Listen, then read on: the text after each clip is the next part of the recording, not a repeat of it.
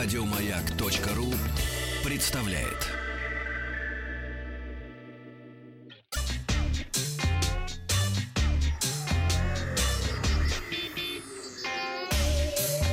Страна транзистория.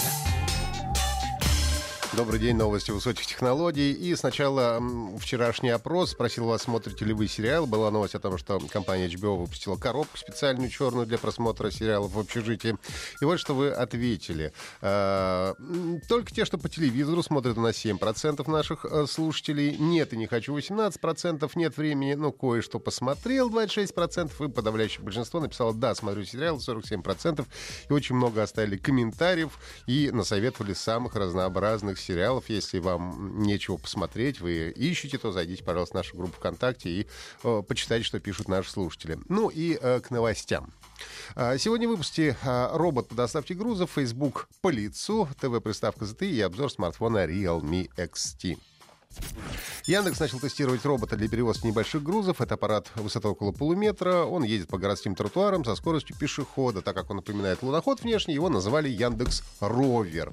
А первые несколько роботов уже а, вышли, так сказать, на улице. Они возят документы от а, двери штаб-квартиры Яндекс до автобуса, который доставляет их в другие офисы компании в Москве. Передвигается он совершенно самостоятельно, но, правда, на этапе испытаний за ним присматривает оператор. Э, оператор. В будущем будущем ровер, э, возможно, впишут в экосистему Яндекса, ну, он сможет, например, доставлять э, еду из Яндекс Еды или доставлять товары из интернет-магазина Беру.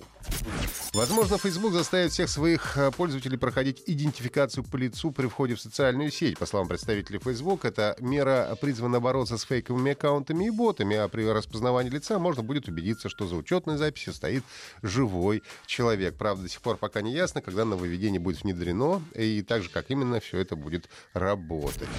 Компания ZTE представила в России первую приставку на Android TV. По словам производителя, главное преимущество — это возможность просматривать видео высокой четкости с использованием более узкой полосы доступа к интернету, чем требуют другие подобные устройства. А, приставка оснащена накопителем на 8 гигабайт и 2 гигабайта оперативной памяти. Этого должно хватить для всех повседневных задач, говорят нам а, представители компании. ZTE B866 работает под управлением Android TV. Это девятая версия Android, поставляется с предустановленным магазином Google Play. В нем представлены приложения, специально оптимизированные для работы на большом экране телевизора. Ну и сегодня расскажу вам об опыте использования смартфона Realme XT, XT, XT. Э, представлен две с небольшим недели назад в России. Я напомню, что бренд Realme молодой, китайский, отпочковавшийся от опа, хотя это так скрывается. А, и за год с небольшим уже успел войти на, выйти на российский рынок и конкурирует со смартфонами Redmi. Ну, а если говорить о модели XT, то а, конкретно с Redmi Note 8 Pro, который имеет похожие характеристики и такую же 64-мегапиксельную основную камеру. А, собран а, смартфон аккуратно, выглядит неплохо, но достаточно стандартно. Примерно так выглядит большинство хороших китайских смартфонов этого года. Мне достал смартфон на тест в цвете белый жемчуг. Задняя крышка покрыта Gorilla Glass пятого поколения. Красиво переливается, но вот если, например, положить смартфон рядом с флагманом Huawei P30 похожей расцветки, то вообще не заметите разницу. То есть даже цвета трендовые в этом году примерно одинаковые. А Realme XT довольно большой, экран 6,5 дюймов, а, но я любитель больших э, смартфонов. Э, то есть, например, даже iPhone 10s Max мне не кажется большим, так что для меня XT пришелся вполне по вкусу. Один из плюсов по сравнению с тем же Redmi Note 8 является качественный AMOLED-экран, что всегда приятный бонус в не очень дорогих смартфонах. А, телефон установлен процессор Qualcomm Snapdragon 712. А, на мой, опять же, вкус его хватает для всех задач, включая игры типа 5G или Fortnite, но при этом он практически не греется. Ну и, конечно, главная фишка смартфона — это его 64-мегапиксельная основная камера. А, правда, надо отметить, что по умолчанию Realme XT делает фотки на 16 мегапикселей, а режим 64 надо отдельно включать в выпадающем меню. Если вы не собираетесь распечатать фотографии большого большом размере для того, чтобы потом повесить их себе на стену, то режим 64 мегапикселя вам, скорее всего, не пригодится. А, потому что на экране смартфона вы, во-первых, вряд ли увидите разницу, а во-вторых, э, подобные снимки занимают очень много места у вас на диске. Тоже логично. Меню камеры очень похоже на то, что используется в смартфонах Oppo, что тоже неудивительно, потому что они используют одну и ту же оболочку Color OS 6. Разве тут включение ультраширокого режима вынесено на верхнюю панель? А в оболочке самой особо нечего сказать. Кому-то может понравиться, кому-то нет. В целом меня ничего особенно не раздражало. Стандартная Android оболочка. Днем э, XT фотографирует очень прилично, цвета яркие, баланс белого тоже не сильно задан. Большинство актуальных смартфонов сейчас э, соревнуются, конечно, в качестве ночной съемки. Тут тоже есть ночной режим, но по моему опыту включать его надо только тогда, когда уже совсем темно, ничего не видно, потому что в обычных вечерних условиях, ну, например, на средней освещенной улице с фонарями, э, XT справляется и в стандартном фоторежиме. В ультрамакро режиме я не увидел большого смысла, потому что примерно с таким же качеством можно снимать и на основную камеру. Портретный режим работает как на основной, так и на фронталке. И, кстати, селфи получаются на удивление неплохие. На удивление, потому что я очень разбалован. А, Разбалован.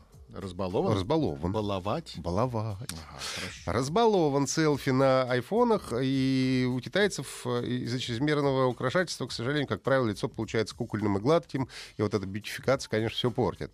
А у Realme XT датчик отпечатков пальцев встроен в экран, работает хорошо, ложность срабатывания Разбалован. Мало. Разбалован великий.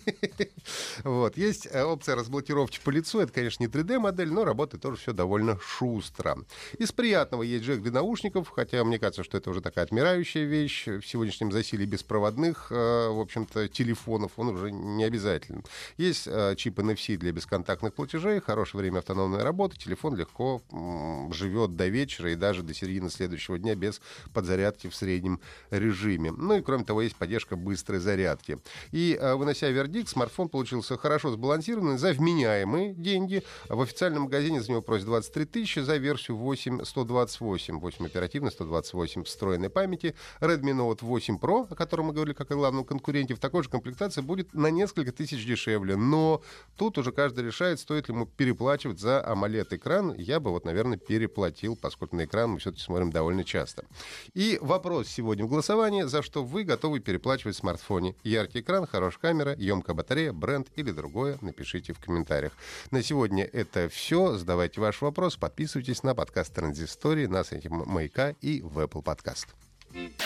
Еще больше подкастов на радиомаяк.ру